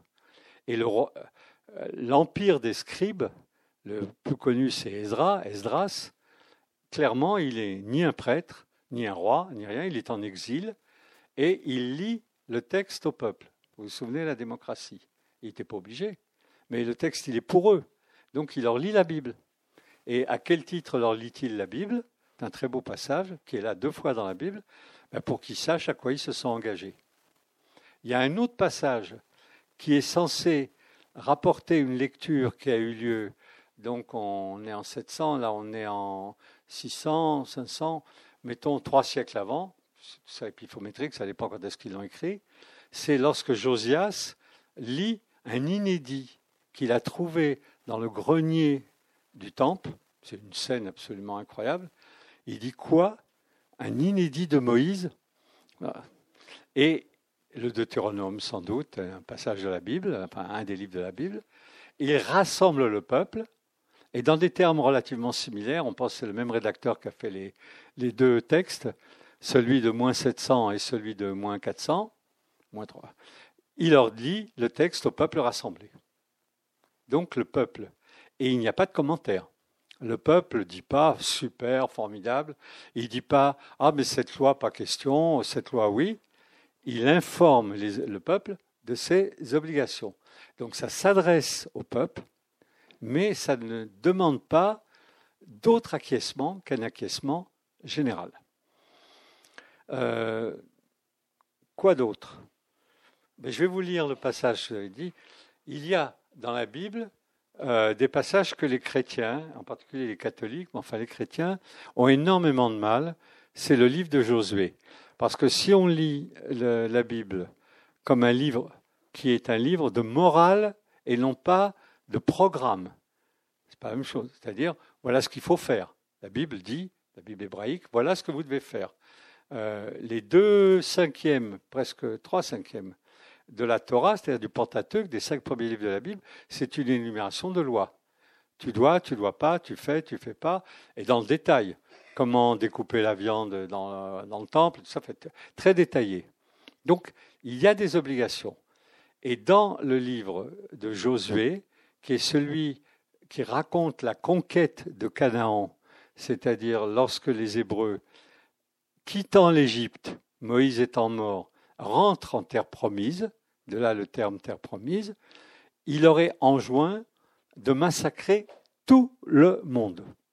C'est-à-dire dans chaque village, ils doivent tuer les hommes, les femmes, les enfants et les bêtes. C'est ce qu'on appelle dans la Bible un chérem, c'est-à-dire le fait de nettoyer la Terre sainte de toute trace de ce qui précédait l'existence des Juifs. On sait que ce texte, ces textes sont fantaisistes parce qu'il est indiqué qu'ils ont massacré les Cananéens, qu'ils ont massacré tel peuple, tel peuple, et qu'il n'en reste plus aucune trace. Plus aucune trace. Or, quelques passages plus loin, euh, il faut recommencer. Ils disent, et ils se retrouvent avec les Cananéens, et les Cananéens les ont fait souffrir. Ils ont... Mais on a découvert, il y a, je ne sais pas, il y a une centaine d'années, c'est pas vieux, une stèle en Jordanie qui est maintenant au Louvre et qui, s'appelle la stèle de Mécha du roi jordanien, enfin du roi de Moab, qui s'appelait donc Mécha. Et sur cette stèle, je vous lis ce qui est écrit, et Kamosh. Kamosh, c'est le dieu national de, de cette population, à l'époque où le dieu national des Israélites, c'est Yahvé. Et Kamosh me dit, donc euh, au chef, va prendre Nebo sur Israël, donc prends telle ville qui se trouve en terre d'Israël. J'allais de nuit et je l'attaquais depuis le lever du jour jusqu'à midi. Donc voilà, une bonne demi-journée. Je la pris et je tuais tout, à savoir 7000 hommes et garçons, femmes, filles et concubines, parce que je les, avais voués à Ashtar Kamosh. Donc l'idée de massacrer la totalité de la population et de faire en sorte que le territoire soit vide de ses habitants, c'est ce qu'on peut appeler une guerre sainte. Et Josué, le texte, parle énormément de ça. C'est-à-dire l'entrée en terre de Canaan se fait de façon extrêmement sanglante. Il y a d'autres guerres qui ne le sont pas, qui se terminent par des négociations, mais ces éléments sont, comment dirais-je, on ne sait pas si ça a été fait. On ne sait pas parce qu'on a affaire à des textes qui racontent des histoires, puisqu'il euh, est question de 7000 morts dans un endroit où il y avait 300 habitants, des trucs comme ça. Mais l'idée est que on pratique une guerre qui vise à permettre qu'un territoire soit voué à la mise en œuvre du programme. Et donc ça, c'est un autre élément que j'ajoute. La terre promise. Elle est promise aux Hébreux à condition qu'ils réalisent sur cette terre le programme qui est celui qui leur a été donné. Donc le laboratoire dans lequel ils doivent exercer ce monde nouveau est la terre promise. S'ils ne le font pas, ou s'ils se comportent, comme dit la Bible, n'importe comment, s'ils euh, se livrent à des abominations, le texte biblique dit la terre vous revomira. Il est dit dans la Bible, c'est une terre qui vomit ses habitants. Vous pouvez imaginer comment ils gambergent en Israël sur ce verset de la Bible, parce qu'ils sont arrivés dans une terre qui était déjà peuplée. Je parle ici des, sionistes, des premiers Israéliens. Pareil pour euh, les Juifs qui ont conquis Canaan. Il est très clairement dit dans la Bible que c'est une terre qui est déjà peuplée, puisqu'il faut virer tout le monde. Il faut se battre contre eux. Mais s'ils ne se comportent pas de façon éthique et conforme au code éthique de la Bible, la terre les vomira. Parce que c'est l'endroit où ils doivent réaliser la maquette de un monde de justice et de dignité. Alors, encore quelques informations sur ce monde de justice et de dignité et le choix qui a été fait par le judaïsme, qui n'est pas le même que celui du christianisme et qui ne va pas être le même non plus que celui de l'islam. Il est question de constituer une société juste, la maquette de cette société, et que les autres peuples alentours ne se convertissent pas au judaïsme. À aucun moment il est demandé que les peuples alentours se convertissent au judaïsme. Ça va être beaucoup plus tardif, il y aura des conversions à l'époque chrétienne, par exemple. Il aurait demandé de monter à Jérusalem et de voir comment marche le truc. C'est-à-dire qu'on est dans la fabrication d'un prototype, d'une société prototypale, et que ce prototype doit être mis en œuvre par des techniciens, le peuple de techniciens, qui est une traduction moins pénible que peuple élu, ce peuple élu, en fait, le texte biblique dit peuple désigné. Alors évidemment, quand on est malveillant, on ne va pas dire peuple désigné, c'est le peuple qui est désigné pour faire le boulot. On va dire peuple élu. Mais en fait, c'est un peuple qui est désigné pour mettre en œuvre ce monde de justice et de dignité.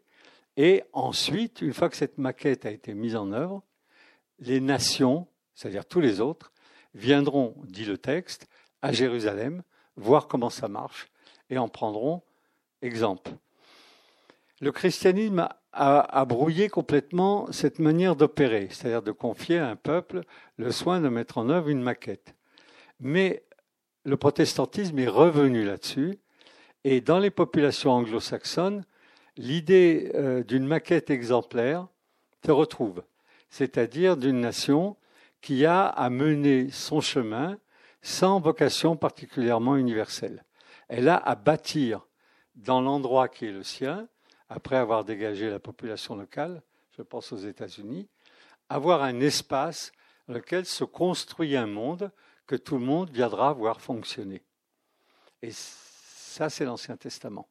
Et les Américains, de ce côté-là, les Américains, certains Américains, disons la civilisation nord-américaine, euh, en partie anglaise, mais nord-américaine, elle est construite sur cette logique qui est une logique de l'Ancien Testament, construire une société prototypale avec les lois, avec le texte biblique, avec un certain nombre de modes de fonctionnement qui ne sont pas ceux du catholicisme. Il n'y a pas d'appareil, il n'y a pas d'église, enfin en tout cas, euh, puisqu'ils sont protestants, et de faire en sorte que de leur réussite résulte un effet d'admiration et d'extension à l'infini, c'est-à-dire à l'universel. Sur un point, les différences sont énormes avec le christianisme, mais sur un point, je pense que c'est important de le signaler dès maintenant, même quand on fera, on verra ensuite le christianisme, c'est le mal. Le mal, c'est le fond de commerce du christianisme. Alors, ah, le mal, euh, on en parlera, mais ça leur plaît parce que une fois qu'il y a le mal, il faut réparer le mal. Et comme il s'occupe du mal qui est en nous, en chacun, pas le mal dans, la société. Ça, euh, ils n'ont pas le pouvoir. Enfin, ils ne sont pas censés s'occuper de ça. Donc le mal est euh, une sorte de mal ontologique. Et il est question de le déraciner. Comment déracine-t-on le mal? J'en parlerai la prochaine fois. Par l'aveu, par la confession, par le fait de revenir à un dispositif de vérité et de transparence. Toutes sortes de choses dont on reparlera, puisque pour le coup, ça, on en a hérité. Les tribunaux, euh, euh, comment ça euh, les, procès en assises sont destinés, étaient destinés, maintenant c'est un peu calmé, à faire, à obtenir un aveu. Et si vous avez avoué, on ne va pas en plus faire une enquête pour savoir si c'est vous qui avez fait le coup, du moment que vous avez avoué. Donc l'aveu, le pardon, alors pardon, ça c'est vraiment une invention chrétienne qui n'y a pas du tout dans le judaïsme, c'est quelqu'un qui a tué toute votre famille, et au bout du compte, ben non, voilà, on lui pardonne. On lui pardonne, il demande à être pardonné, il obtient le pardon, et la remise des compteurs à zéro, puisque c'est ça que ça signifie, permet à la société de continuer, et à cet homme de continuer. Petite parenthèse avant que je passe à la législation et à la loi juive, donc euh, aussi américaine, c'est euh, j'ai fait, mon boulot a été pendant un certain temps assez long, de faire des films documentaires. Et un jour, euh, Arte me demande d'aller faire un film sur la peine de mort aux États-Unis. J'ai dit, euh, bon, c'est un sujet que je ne connaissais pas, je n'avais pas traité. J'ai dit, d'accord, donc je vais au Texas. C'est là que ça se passe. Et j'arrive à Huntsville, où il y a euh, le pénitencier, où à l'époque, et ça a repris un peu maintenant, il y a eu une pause, le mardi et le jeudi, quelqu'un est tué. Euh, deux fois par semaine. Donc je contacte les militants abolitionnistes et tout ça, parce que je n'allais pas quand même faire un film sur le fait qu'on les tue, je le signale. Mais je veux savoir comment fonctionnent les abolitionnistes, les gens qui se battent contre la peine de mort. Et je vois le chargé de communication du pénitencier, un gars habillé comme un cow-boy, qui accueille les équipes de tournage, parce que vous allez croire, mais il y en a. Les gens viennent du monde entier pour filmer la peine de mort au Texas, ils n'ont rien d'autre comme tourisme. Donc ils viennent pour ça. J'ai failli me faire sortir parce que je lui ai dit ça. Il m'a dit que je venais faire là. J'ai dit, vous voyez une autre raison de venir ici à Huntsville, au Texas, et tout. Et donc il m'interroge euh, pour savoir si à l'américaine. Pas de papier, rien. Il discute pour voir qui je suis. Je lui dis ce que j'ai fait et tout ça. Et il me dit, mais vous avez l'air d'un garçon intelligent. En général, un truc comme ça, ça commence mal parce qu'il va sortir un truc. Et il dit, pourquoi vous vous intéressez à la peine de mort? Mais Je dis, mais attendez, il y a des innocents dans ces Bon, il dit oui, il y a des innocents. évidemment, il y a des innocents euh, avec euh, des erreurs judiciaires. Et je lui sors un argument massu, qui est notre argument à nous, l'argument des, néo-chrétiens. Je ne suis pas chrétien, mais je suis français. Et donc, euh, de notre éducation. il y a de la rédemption. Au bout de 20 ans, dans les couloirs de la mort et tout ça, il y a des gens qui sortent beaucoup mieux qu'ils n'étaient entrés. Même s'ils ne sont pas dans les couloirs de la mort, ils font de la prison, ils ont payé leurs dettes à la société, et il faut pouvoir les sortir puisqu'ils sont meilleurs. Et il me dit, mais c'est incroyable cette histoire. Il dit, vous y croyez, vous, à ça? Et il me dit, mais ils n'avaient pas de raison particulière de faire ce qu'ils ont fait. Tuer quelqu'un, tirer sur un flic. Tant qu'ils ne l'avaient pas fait, on ne s'intéressait pas à eux. Il est noir, vous me dites qu'il y a beaucoup de noirs, ce qui est vrai. Il me dit, mais il peut être président de la République. À l'époque, il n'y avait pas Obama. Il dit, on les laisse tranquilles, mais ils ont fait quelque chose qui les ont sortis de, du circuit normal. C'est-à-dire, au lieu de s'occuper de gagner leur vie, de devenir riches, d'élever leur famille, ils ont tué ou volé, ou les deux en même temps. Donc, ils sont passés de l'autre côté. Pour nous, c'est ferme et définitif. Et il dit, vous pensez qu'au bout de 20 ans de prison, ils sont beaucoup mieux, ils sont civilisés, tout ça? Mais il me dit, mais prenez-en un chez vous. Et alors je regarde le cynisme de ce bonhomme, et en même temps j'écoute cet argument qui doit ressortir toutes les semaines à peu près à, toutes les équipes de tournage. Donc il ne croit pas dans ce type de loi à la rédemption, il croit à la réparation. C'est-à-dire, vous avez fait quelque chose, vous devez réparer. Ça, c'est le droit hébraïque le droit hébraïque. Et après le droit américain, c'est combien ça coûte, qu'est-ce que vous avez fait, on l'estime, parce qu'il faut que ça continue, il faut que la société continue. Donc ce que vous avez fait doit être réparé. Alors des fois c'est réparable, vous payez, des fois c'est pas tellement réparable, c'est-à-dire ça coûte extrêmement cher ou c'est pas possible, quelqu'un a été tué, enfin tout ça. Et à ce moment-là, c'est ou la peine de mort, ou des éléments tels qu'on estime que vous avez des circonstances qui font que c'est peut-être pas la peine que vous le répariez complètement. Par exemple, vous avez tué un vieux. Ça, c'est le droit américain. Bon, un vieux. Par contre, vous avez tué un jeune, ça, il vous rate pas. Parce que vous avez coupé une vie qui allait produire de l'effet. Donc, le système logique de ce droit, qui est le droit hébraïque, qui est le droit de l'Ancien Testament, c'est un droit de la réparation et non pas un droit de l'intention, un droit de la culpabilité. Il n'y a pas de culpabilité dans le judaïsme. Il y a, pour terminer là-dessus, mais c'est important de bien le comprendre, euh, parce que c'est pas mort avec euh, le labo qui a été mis en place à l'époque. Ce labo a produit des effets. C'est il y a un système euh, tel que comment dirais-je on, on vous enjoint de faire en sorte que les choses continuent à fonctionner et, non, et donc la société, qui a un droit à un pourcentage de perte et tout, enfin bon, mais ça doit continuer à fonctionner. Par contre, le mal, comme mal absolu, ne fait pas partie euh, de cette chose. Et donc la politique de l'intention n'existe pas du tout. Ou vous l'avez fait, ou vous l'avez pas fait je ne vais pas vous raconter en plus, il y a plein de gens qui n'ont pas entendu. Donc je vous raconte cette blague que je raconte toujours à ce moment-là, à ce moment ou à un autre, enfin j'essaie de la placer. Euh, c'est quelqu'un, oui, mais je pense qu'elle est courte et pertinente. C'est quelqu'un qui va voir son père, un petit gosse, et il dit Papa, l'instituteur a voulu me mettre une claque. Et il dit Comment tu sais qu'il a voulu te mettre une claque? Il dit Parce qu'il l'a fait. Donc ici, on est dans une logique factuelle qui est celle du droit et du fonctionnement de la société hébraïque ancienne. ancienne.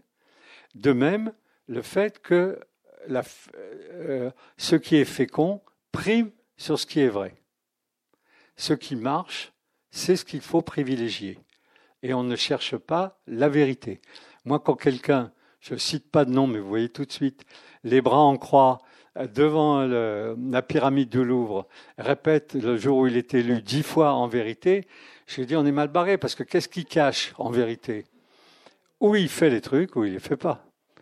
Et donc la logique de la fécondité, où ça a eu lieu, où ça n'a pas eu lieu, où ça va le faire, où ça va pas le faire, elle est celle qui est testée dans le judaïsme de l'époque. Et c'est parce qu'il se trouve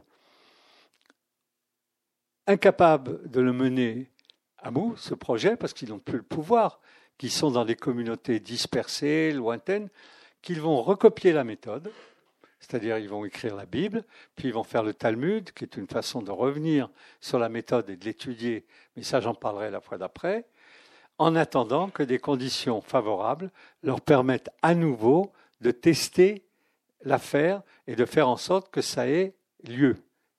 Alors le Messie, ben là, euh, vous avez compris, mais je vais vous quand même raconter euh, de quoi il est question l'affaire messianique est très modeste dans le texte biblique. Si on s'en tient, euh, dans la Bible hébraïque, si on s'en tient au sens premier, le Messie, c'est loin, celui qui a reçu l'onction, et c'est un descendant de David, du roi, donc de la dynastie des rois David, des Davidiens, qui va venir un jour, un roi, un vrai, qui va gagner la guerre et rétablir les Juifs, maintenant que vous avez compris le principe, sur leur terre, donc un chef militaire qui va gagner la guerre.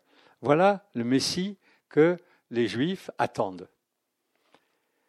Et donc, il est à venir. Et tant qu'il n'est pas venu un Messie, c'est-à-dire cette figure hors norme, qui est un être vivant, il ne descend pas du ciel. Il y a eu des tas et des tas de Messies. À l'époque de Jésus, je ne veux pas dire, parce que je ne veux pas accabler l'affaire, mais il, en avait à tous les coins de rue, il en courait de tous les côtés. Et parce que c'était une situation problématique, et il venait toutes sortes de gens qui disaient Je vais vous sortir de là. Et donc ils avaient inventé la, la logique du faux messie. Comment reconnaît-on un faux messie? C'est qu'il parle en son nom. Parle son nom, il dit J'ai beaucoup réfléchi, et voilà comment je vais faire. Le vrai messie, c'est un, il descend de David, et ça ne courait pas les rues soit de lignée royale, et deux, il sait comment s'y prendre parce qu'il a lu les textes bibliques. Donc en gros, il n'y en avait pas. Quoi. Mais il y a eu plusieurs révoltes, dont la dernière qui a eu raison du judaïsme sur son territoire, qui est la révolte de Bar Korba en 135 après Jésus-Christ, qui a été liquidé par Adrien, mais rasé euh, jusqu'au sol, qui fait qu'il n'y a plus de juifs du tout euh, en Palestine, enfin en Terre Sainte, c'est Bar Korba s'est présenté comme le Messie, c'est-à-dire comme un chef de guerre qui va gagner la guerre contre les Romains. Donc un allumé, mais militaire. depuis, pédale douce, on n'attend plus le Messie, puisque chaque fois qu'il en vient on court au massacre. Le christianisme a eu cette idée étonnante, il est venu. C'est-à-dire, quelqu'un a modifié le rapport au réel déjà. On ne l'attend pas, il est déjà là. Dans la discussion que je rappellerai quand on parlera de l'origine du christianisme, parmi les discussions qui ont d'ailleurs euh, discussion, le mot est faible. Ça a été des conflits qui ont souvent provoqué la mort euh, du débatteur juif, qui s'appelle des disputations. En, Espagne, par exemple, à Barcelone, la disputation de Barcelone, euh, ils essayent d'obtenir, c'est au IXe siècle, je crois, 9e, 10e, du juif qu'ils reconnaissent que Jésus est le Messie. Et il ne veut pas. Évidemment, ça fait dix siècles qu'il ne reconnaît pas, ce n'est pas maintenant qu'il va s'y mettre. Et il a le même argument tout le temps. Il dit, est-ce que vous pouvez me dire quelle différence il y a entre avant sa venue et après? Parce que ce qu'on attend de la venue du Messie, c'est un bouleversement de l'ordre du réel qui fait que le monde n'est plus comme il est. L'argumentaire chrétien est que dorénavant, depuis que le Messie est venu, on est lancé, c'est une lancée pour éradiquer le mal, pour améliorer l'humanité, et donc on a le moteur à l'arrière les Juifs ont le moteur à l'avant. Et un jour, j'ai discuté avec évidemment des copains marxistes, puisque ça a été mon milieu, et je me suis rendu compte que cette histoire de moteur à l'avant et de moteur à l'arrière, on la trouve euh, lorsque la révolution russe a eu lieu.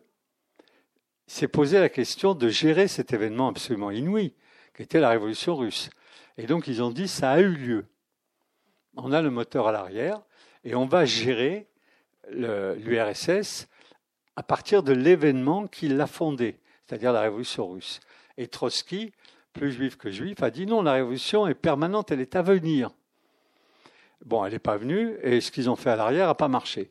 Mais ce dispositif qui veut que le principe espérance, et c'est là où je voulais en venir, il est fondé par un événement qui a eu lieu, ou fondé par un événement qui va venir, va différencier du tout au tout le christianisme, enfin le judaïsme, le christianisme.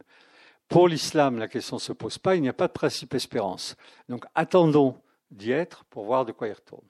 Le principe espérance, qui est une, donc petit à petit, j'ajoute des choses qui ont été inventées dans ce labo. Jusqu'au judaïsme, les peuples, d'abord, n'étaient pas, comme j'ai signalé, euh, personnes ou sujets d'une quelconque histoire. C'était les rois, éventuellement quelques grands prêtres. C'était eux l'histoire. Les peuples, c'était de la chair à, faire la guerre, à, crever dans les, euh, événements euh, climatiques, des choses comme ça. D'un seul coup, au cœur de l'histoire, ce sont les peuples. Et ces peuples sont animés, c'est le peuple hébreu, mais après, ça va être les peuples. C'est-à-dire ça, ça va s'étendre. Ce modèle va s'étendre. Le christianisme va l'étendre à toute la population du monde romain. D'un seul coup, on sait qu'avec euh, Spartacus et tout, les esclaves qui étaient juste destinés à se battre et à se faire massacrer vont exiger, comme dans un syndicat, leurs droits. Ça, c'est nouveau. Ça n'avait pas lieu avant. Ça ne veut pas dire qu'il n'y avait pas de révolte, une jacquerie ou des choses comme ça. Mais ils n'étaient pas euh, animés du fait qu'ils avaient sur Terre une raison d'exister qu'il fallait respecter. Et donc, le principe espérance est une invention du judaïsme qui dit demain sera meilleur qu'aujourd'hui. Alors demain, pas obligatoirement demain, demain, mais on a des raisons d'espérer. Je maintiens que c'est quelque chose d'extrêmement étonnant parce qu'aujourd'hui, ce principe espérance est en train de disparaître, se dissoudre les gens ont, sous les effets conjugués euh, des lumières qui se délitent, et puis aussi de l'islam. On en parlera quand on parlera de l'islam. Ce que vous faites, vous le faites. Voilà. il n'y a aucune raison de penser que vous bâtissez pour l'avenir et que nous sommes des nains juchés sur les épaules de géants qui faisons des choses pour que nos enfants en profitent et nos petits-enfants et que la société doit progresser. L'idée progressiste, je ne parle pas ici du progrès technique qui va venir euh, qu'un siècle plus tard, mais le progrès de l'humanité, repose sur le principe espérance et cette idée, elle est dans le judaïsme, à savoir le peuple espère un certain nombre de choses et il y a droit. Et donc, il va se battre contre les Romains, puis après contre d'autres, pour l'obtenir. Et les chrétiens, pareil. Ils vont se faire martyrs. Enfin, ils ont, d'un seul coup, ils sont des personnages sur la scène de l'histoire. Il y a quand même une différence, à part le moteur à l'avant et le moteur à l'arrière, c'est que euh, ce principe espérance qui a été inventé par les prophètes, qui disent demain on aura une vie super. Aujourd'hui, je vois bien que ce n'est pas le cas.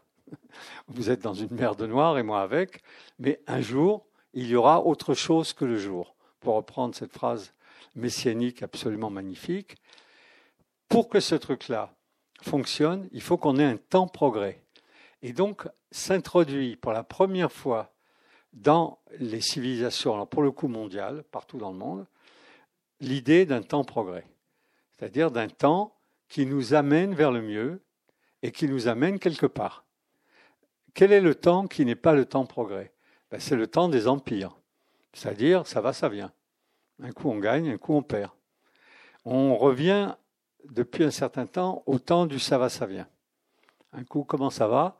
Oh ben là, ça va pas, mais il y a deux semaines ça allait, et j'espère que dans trois semaines ça ira.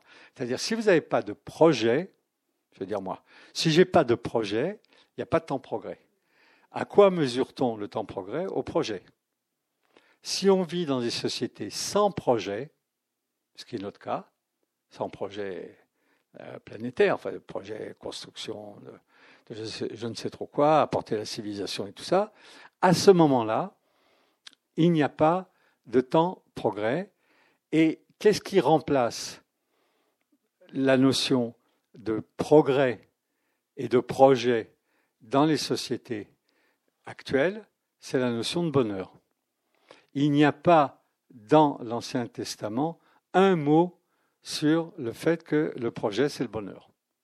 Il y a des trucs du genre vivre entre ses parents 120 ans, machin, et trucs comme ça, mais ce n'est pas un projet, c'est un constat. C'est-à-dire, quelqu'un qui a vécu beaucoup, c'est signe qu'il a pris soin de lui et que Dieu lui a été favorable, mais le projet n'est pas de vivre 120 ans. Le projet est de se sacrifier pour le projet pour que le projet réussisse. Même si ce n'est pas nous, on en a entendu parler dans les trucs qu'on voit à la télé. Les gens se sacrifiaient pour que le monde soit meilleur. Je pense aux résistants, je pense à toutes sortes de gens. Quand on lit les textes des résistants, qui disent je meurs pour que la France vive et tout ça, moi je ne pense pas qu'on leur a soufflé le texte parce qu'ils sont morts quand même. Donc on est dans la notion de projet et il n'y a pas le primat du bonheur sur le projet. Le bonheur est instantané, le bonheur se constate. Le bonheur, il faut bien l'avoir. Euh, un bonheur qu'on n'a pas, ce n'est pas un bonheur. Alors que le projet peut se construire sur la souffrance, peut se construire sur la douleur. Au contraire, chez les chrétiens, chez les juifs moins, mais chez les chrétiens, plus vous en bavez, plus vous avez de chance que le projet avance. Donc, mais la chose principale ici, c'est l'idée que dans ce labo, la notion de projet et de temps progrès va de temps historique, donc le fait que l'histoire nous mène vers un meilleur, c'est-à-dire que la civilisation humaine est censée devenir meilleure au fur et à mesure que le temps passe. Tant qu'on est persuadé de ça, ça va. Maintenant, sur le plan éthique, ça tourne plus ou moins, euh, on a des doutes, c'est la science qui fait le boulot. Donc, euh, tant qu'il y a du progrès scientifique, on se dit, il y a du progrès. Le problème du progrès scientifique, c'est qu'il n'a aucun rapport avec le progrès éthique. aucun. Deux et deux font quatre ne nous dit pas comment nous comporter. Ah. Il y avait des savants nazis qui étaient extrêmement efficaces, ils étaient nazis quand même. Donc, la notion de progrès éthique vient du premier des monothéismes, puis va être reprise par euh, euh, le, le christianisme et en partie par l'islam. Le temps progrès, le temps erratique qui est éliminé, c'est le temps des empires, c'est-à-dire ça va, ça vient, ce qui fait que ce sont les chrétiens qui vont se poser la question de que faire quand l'Empire romain va s'effondrer, au point que euh, l'évêque, euh, celui qui a écrit euh, La Cité de Dieu, j'ai un problème avec les noms, Saint Augustin, que Saint Augustin va écrire un livre sur les guerres justes, c'est-à-dire qu'il va justifier devant le fait que Rome est en train de tomber sous le coup de boutoir des, comment ça, des barbares, le fait que, bien que ça faisait quatre siècles que les chrétiens ne faisaient pas l'armée, ne faisaient pas la guerre, qu'ils étaient hors du monde, il va leur dire non, là, il faut qu'on s'en occupe. C'est-à-dire qu'on rentre dans le monde et qu'on fasse la guerre. Mais c'est les chrétiens qui vont faire le boulot. L'Empire romain n'est plus en état de le faire. Donc, cette idée qu'il ne faut pas abandonner la civilisation, elle est incluse dans le judaïsme et le christianisme. Elle n'est pas dans l'islam qui est dans un temps cyclique. Si ça vous a échappé, euh, je vous le redis, c'est un temps, euh, voilà, on fait un tour, on tourne, c'est un temps cyclique dans lequel la notion de progrès n'a aucune place. on fait un tour, quoi. Ce qu'ils font autour de la Kaba'a, ils tournent autour, c'est ce qu'ils font dans les différentes cérémonies. Ils n'ont pas de projet et ils ne sont donc pas progressistes. On en parlera quand on verra le Coran, euh, mais le progressisme est inventé par le judaïsme et repris de façon différente par le christianisme. Alors, que vous dire d'autre pendant le peu de temps qui nous reste? Ils ont inventé un autre truc, enfin inventé, ils ne se sont pas réunis en disant on va inventer un truc, mais il se trouve qu'en avançant, ils ont mis en place quelque chose euh, qui, qui, fait partie euh, de notre bagage c'est la résilience. Alors c'est marrant parce que cette, cette, notion de résilience, on en entend parler maintenant tout le temps par euh, le résilient en chef, là, qui est un gars adorable en plus. Euh, euh. La résilience, c'est de dire, dans le malheur, on peut se reconstruire et s'en sortir. Ça aussi, c'est une notion qui vient des trois monothéismes, en particulier du judaïsme et du christianisme, et qui va permettre que dans les phases les pires, le judaïsme entre le 7e siècle de notre ère et la venue du christianisme, c'est-à-dire en fait jusqu'au 135, la destruction de, euh, des armées, des bandes de Bar Korba euh, par les Romains, donc pendant huit siècles, il va aller presque tout le temps de malheur en malheur. Et ces malheurs, il va à chaque fois en sortir, il va se rebâtir. Se rebâtir après un malheur, c'est une stratégie psychologique, donc euh, on est content que Cyrulnik nous le rappelle, mais là, c'est un concept d'espérance qui est inventé par euh, le monothéisme. Pourquoi est-ce qu'il est inventé par le monothéisme et qu'on ne l'a pas dans les religions autres? C'est parce qu'on est dans la durée, sans notion de durée, vous n'avez pas de résilience. Vous ne pouvez pas dire il faut que ce truc s'améliore dans les 10 minutes, sinon ce n'est pas la peine. À un moment, on s'en sort. Au bout de 10 ans, au bout de 10 minutes, au bout de 50 ans. Et donc, on, a une ligne d'horizon. Et cette ligne d'horizon est structurante. Et pour ça, il faut un projet. Euh, la résilience ne fonctionne pas sans projet. Et moins il y aura de projets, moins il y aura de résilience et plus ce sera une question purement technique, à savoir liée à chaque individu personnellement, et plus ce sera difficile. Mais les trois monothéismes, et en particulier les deux premiers, ont fait la preuve qu'ils durent plus longtemps que les empires. Dans les textes des conférences de Renan au Collège de France, il revient comme une toupie sur sa stupéfaction, alors que c'était un monsieur extrêmement éclairé, Renan, c'est une figure euh, hors norme. Il dit J'ai beau être très instruit, je vous le résume, c'est pas exactement ce qu'il dit. Il dit Je ne comprends pas qu'il y ait encore des juifs. Ah. C'est-à-dire euh, avec tout ce qui leur est arrivé. Euh, les empires ont disparu, c'est pareil aujourd'hui pour le christianisme et pour les évangélistes. Bon, il y a moins de catholiques, il y a plus d'évangélistes. C'est que le système qui a été mis en place possède en lui-même des outils, des formes qui survivent au système politique. Et de beaucoup. Le pape n'est pas au mieux. Peut-être que l'Église va se trouver déglinguée, mais pas le christianisme. Et l'islam, euh, Daesh a pris un, coup pas petit, mais c'est pas fini. Parce que ceux qui fondent, c'est-à-dire le Coran, ceux qui fondent la troisième lecture monothéiste, euh, existent encore. Est encore nécessaire, je dirais, en quoi c'est nécessaire et qui n'est pas dans le judaïsme et dans le christianisme. En quoi il tient compte de ce qu'il considère être les échecs des deux premiers. Donc la résilience. Tout ça, si on est dans des sociétés de l'instant, du bonheur, euh, de l'immédiateté, de, du licite et de l'illicite, c'est-à-dire de ce qui est permis et pas permis, et non pas du bien et du mal, euh, nous met dans le mur, et il nous manque la dimension d'obligation que donne une éthique, peu importe laquelle, mais qui soit obligatoire. C'est-à-dire qu'on la partage avec les autres parce que elle est obligatoire et pour les autres aussi. Et donc, si quelqu'un dit, mais euh, voilà, tu ne convoiteras pas la femme de ton voisin, c'est obligatoire. Après, vous pouvez faire des aménagements, mais on ne revient pas sur le fait que c'est obligatoire. Et s'il y a des aménagements, c'est par rapport à quelque chose qui est obligatoire.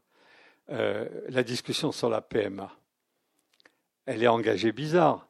Que des gens aient besoin de la PMA, c'est tout à l'honneur d'une société de pouvoir traiter cette question. De la rendre par la loi obligatoire, c'est une façon de détruire le dispositif parce que ce n'est pas extensible à, tous. Ça signifie qu'il n'y a plus de famille directement comme étant une unité repérée.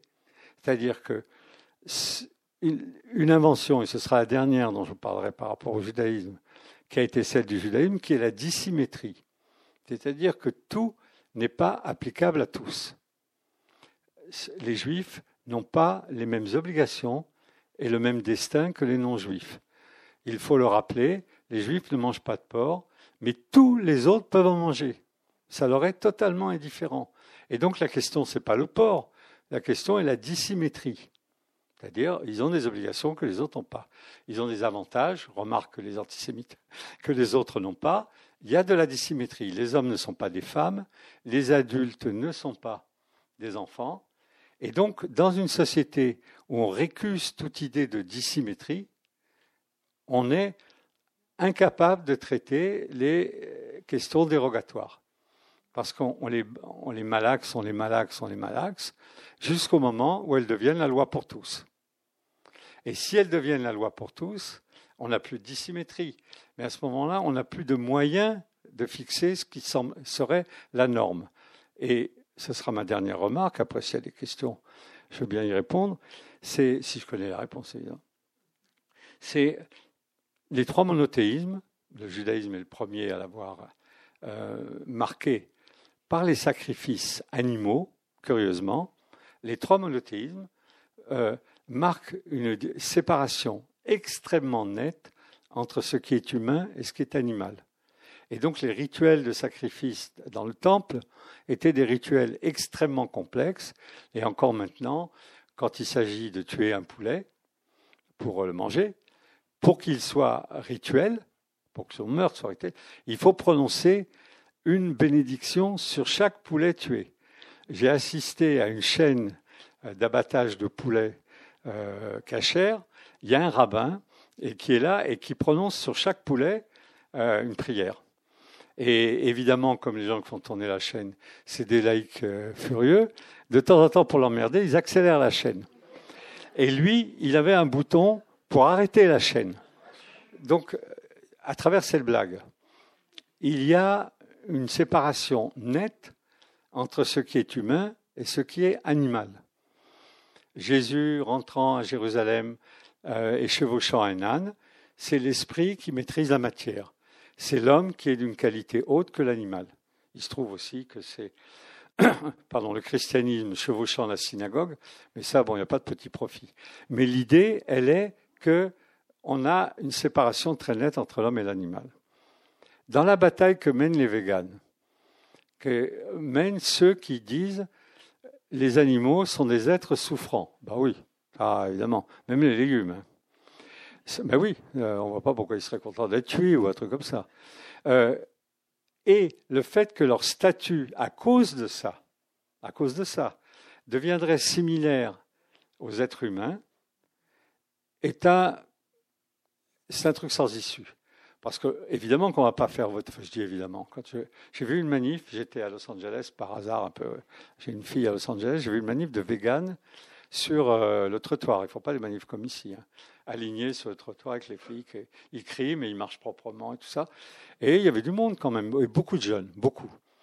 Et à un moment, dans la manif, il y avait un petit groupe qui tenait des panneaux. Et sur ces panneaux, il y avait la photo d'un poulet décharné, mais enfin un poulet quand même. Il avait l'air vivant, mais il avait une tête ahurie de poulet. Et il y avait marqué Quelle différence y a-t-il entre vous et lui? Alors, comme on était en bagnole et que je ne voulais pas me faire lyncher, je ne suis pas descendu pour discuter. Enfin, s'il n'y a plus de différence entre un poulet et moi, qui va voter les lois? Qui va organiser Los Angeles qui est une ville pas facile à organiser, avec des embouteillages, euh, 4 millions d'habitants et tout? Donc, la, perte de la dissymétrie, parce qu'il faut toujours étudier ces questions sur les marges, pas sur le centre dans le christianisme, il est dit tout homme peut être roi, prêtre, euh, euh, prophète. Donc il y a une interchangeabilité de chacun. Et donc, tout le monde, c'est la démocratie telle que le christianisme l'instaure. Tout être humain est l'équivalent de tout être humain, ce qui n'est pas le cas dans le judaïsme. Euh, pour être prêtre, il faut descendre de prêtre. Pour être roi, il faut descendre de roi. Une femme est une femme, un homme est un homme dans le christianisme, ils vont amener l'idée de l'interchangeabilité de chacun, donc la démocratie absolue. Mais ils s'arrêtent avec le passage à l'animal. Descartes a pondu un truc ahurissant, j'en ai parlé, donc je me lâche jamais, parce que j'ai fait un film là-dessus pour Arte, sur les animaux machines. Comment un gars comme lui a pu, un gars instruit comme lui, a pu défendre la thèse du fait que les animaux étaient des machines? C'est-à-dire qu'il n'avait pas d'affect et qu'il n'était pas en mesure de prendre des décisions, qu'il n'avait pas de libre arbitre. C'est ça que ça veut dire. Hein.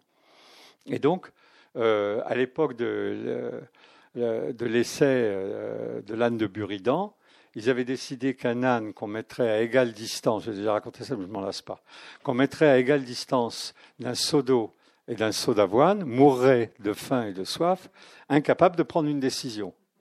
J'ai fait un film pour Arte sur les ânes. Et évidemment, on a mis un âne entre un seau d'avoine et un seau d'eau. Et je vais vous dire, il est allé boire un peu, puis manger un peu, puis boire un peu, puis manger un peu. Donc, la question de la séparation entre l'homme et l'animal et le vivant, elle est une question compliquée mais essentielle. Mais essentielle.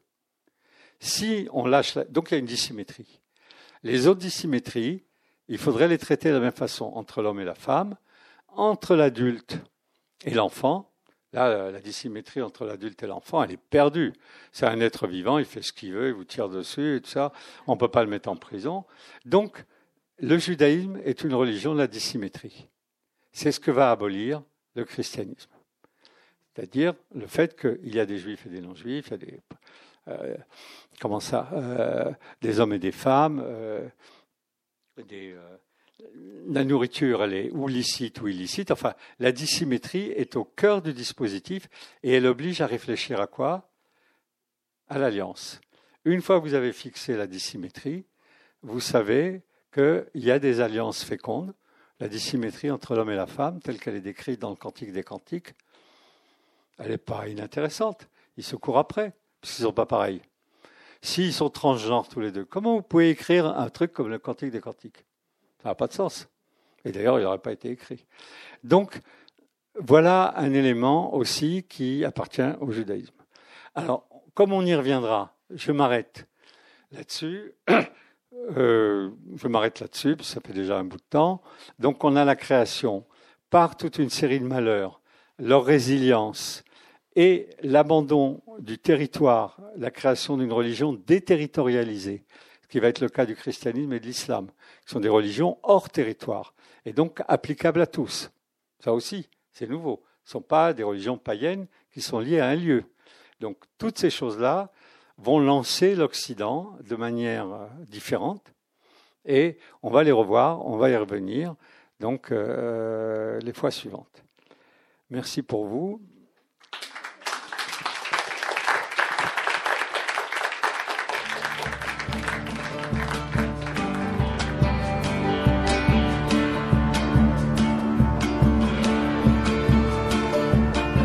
C'était la leçon de philosophie politique proposée et animée par Izzy Morgenstern lundi 22 octobre 2018 à la librairie Ombre Blanche et intitulée Le judaïsme antique, une religion nationale?